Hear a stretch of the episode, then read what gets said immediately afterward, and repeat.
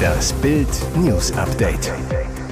Es ist Samstag, der 22. Juli und das sind die Bild meldungen Jetzt soll Putins Wunderpanzer den Sieg bringen.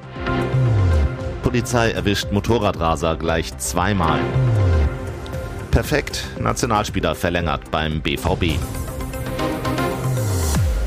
Ist er auf dem Schlachtfeld aufgetaucht? Laut russischen Staatsmedien hat die russische Invasionsarmee in der Ukraine erstmals den T-14 Armata eingesetzt. Bislang gab es vom modernsten russischen Kampfpanzer nur Aufnahmen von Übungen und bei Paraden, obwohl er bereits 2015 vorgestellt wurde. Mehrere T-14 Armata seien in der Ukraine während aktiver Kampfhandlungen eingesetzt und anschließend wieder abgezogen worden, hieß es laut der russischen Nachrichtenagentur TASS. Der Panzer befinde sich aber noch in der Erprobungsphase.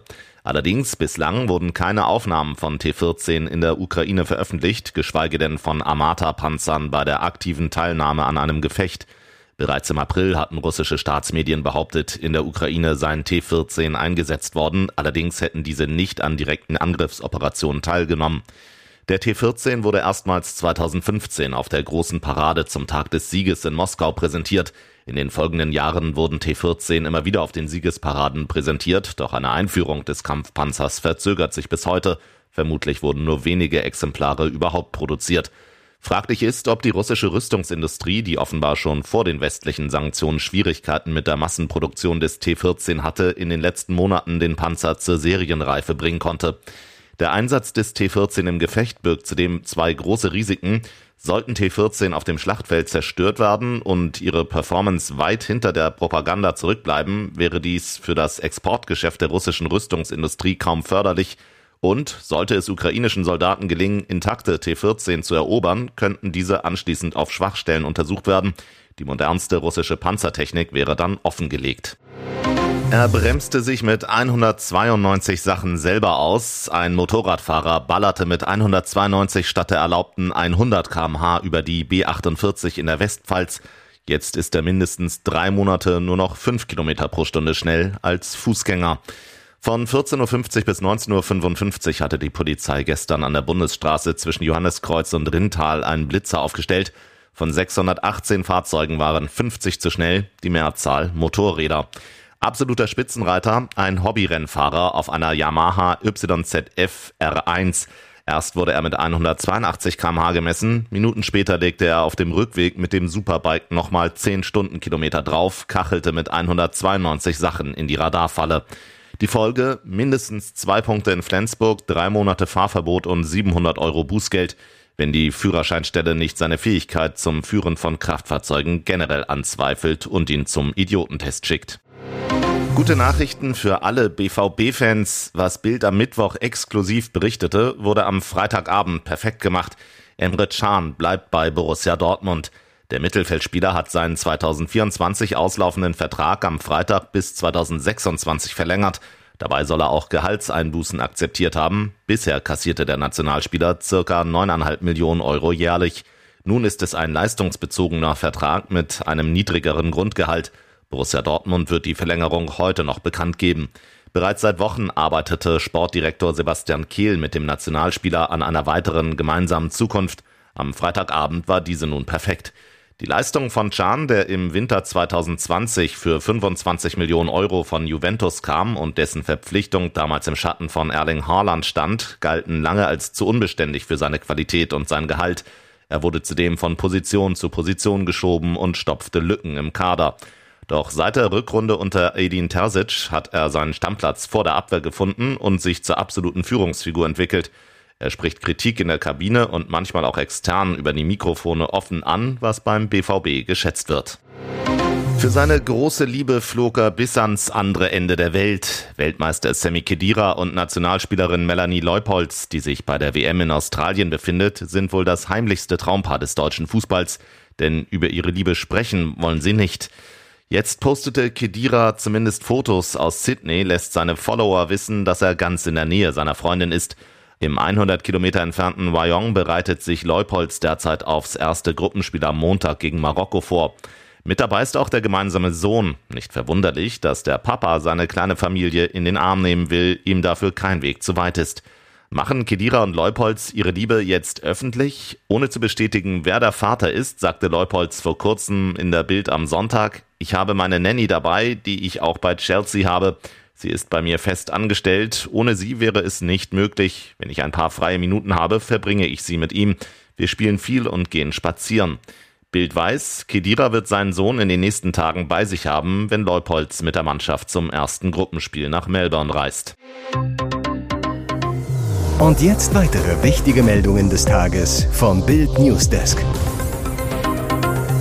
Dieser Auftritt von Tokyo Hotel war ein Trauerspiel. Dicke Konzertpleite für die Band um Tom und Bill Kaulitz.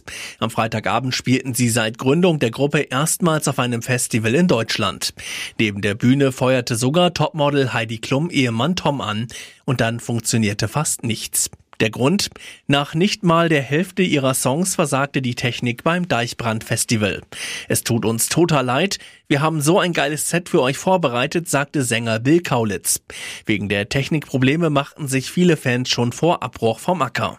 Später sendete die Band ihren Anhängern eine Videobotschaft. Wir sind am Boden zerstört. Auf dem Rückweg erklärten sie die Panne so. Alles hat aufgegeben. Wir konnten nicht zurück auf die Bühne. Das ganze System, alles war Fakt. Zum Abschluss ihres Auftritts nahmen Tokyo Hotel daher nur noch eine Gitarre, kamen auf die Bühne zurück und spielten eine Akustikversion ihres größten Hits durch den Monsun. Das war das letzte, was wir machen konnten. Putins Propagandasender in Deutschland sind entweder seit Kriegsbeginn verboten oder funken nur im Untergrund. Da braucht die AfD offenbar dringend Ersatz als Schützenhilfe. Für den Bundesparteitag der von Moskau gepemperten Rechtsaußentruppe liegt ein Antrag auf dem Tisch, die Bundespartei möge einen eigenen Propagandasender gründen. ARD und ZDF wollen die ganz Rechtsausleger schrumpfen.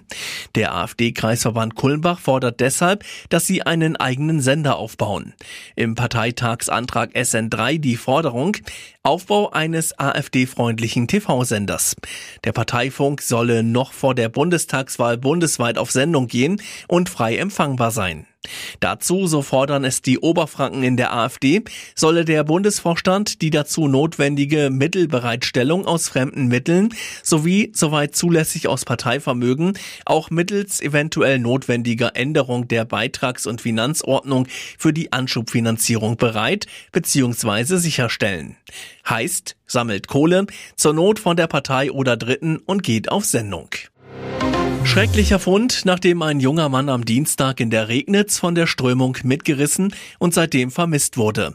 In dem Fluss entdeckten Wassersportler bei Erlangen am Freitagnachmittag eine Leiche. Die Kriminalpolizei geht davon aus, dass es sich bei dem Toten um den seit Dienstag vermissten 27-Jährigen handelt.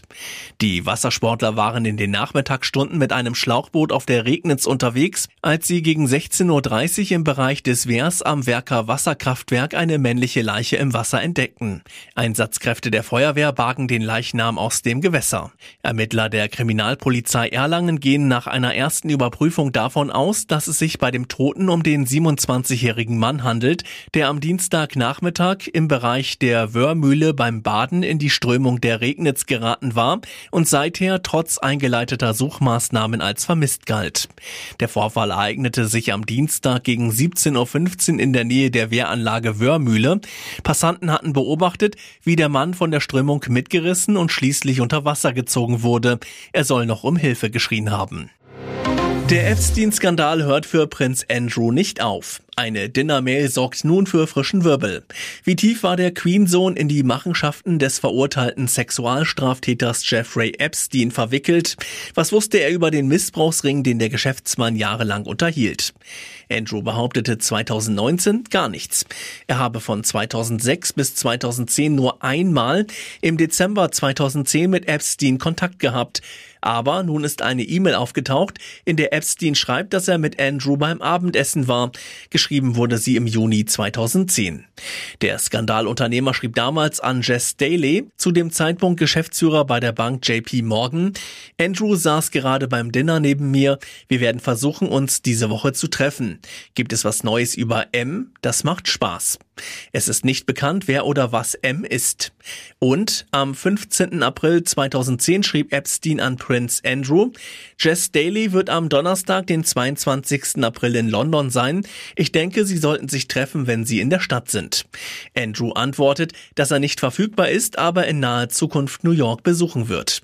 Wo kommen die Mails her? Sie stammen aus Gerichtsunterlagen, liegen dem britischen Mirror vor. Die US-Jungferninseln haben in der Sache Epstein gegen die Bank JP Morgan in New York eine Zivilklage eingereicht, fordern umgerechnet 170 Millionen Euro Entschädigung. Die Königsfamilie blickt mit Sorge auf das Verfahren. Ein Palastmitarbeiter zu Bild, der Epstein-Skandal ist schlimmer für die Königsfamilie als der Maxit, der Ausstieg von Harry und Meghan 2020. Einen Tag nachdem sich die unberechenbare ausgebrochene Löwin in Kleinmachnow bei Berlin als friedliebende Wildsau entpuppte, muss die Polizei in Brandenburg nun Sport und Helme im Netz ertragen. Ein kleiner Seitenhieb, wenn auch vielleicht nicht als solcher beabsichtigt, kommt dabei vom Leipziger Zoo. Ausgerechnet am Freitag zeigt der nämlich erstmals seinen neuen Löwennachwuchs und präsentiert zwei schnelle Schnappschüsse in Handykameraqualität. Dabei hatte Mama Kigali ihre vier Jungen doch schon vor zwei Wochen geworfen. Guck mal, Berlin, so sehen echte Löwen aus. Die kleinen Löwen sehen wohlgenährt aus und werden häufig beim Trinken beobachtet, erklärte der Zoo in einer Mitteilung an die Öffentlichkeit. Kigali und der Nachwuchs seien aktuell noch nicht für die Besucher zu sehen. Wie gut, dass den Tierpflegern zwei eindeutige Bilder gelungen sind, waren die Aufnahmen von Löwen in den letzten Tagen doch eher sauschwere Suchbilder.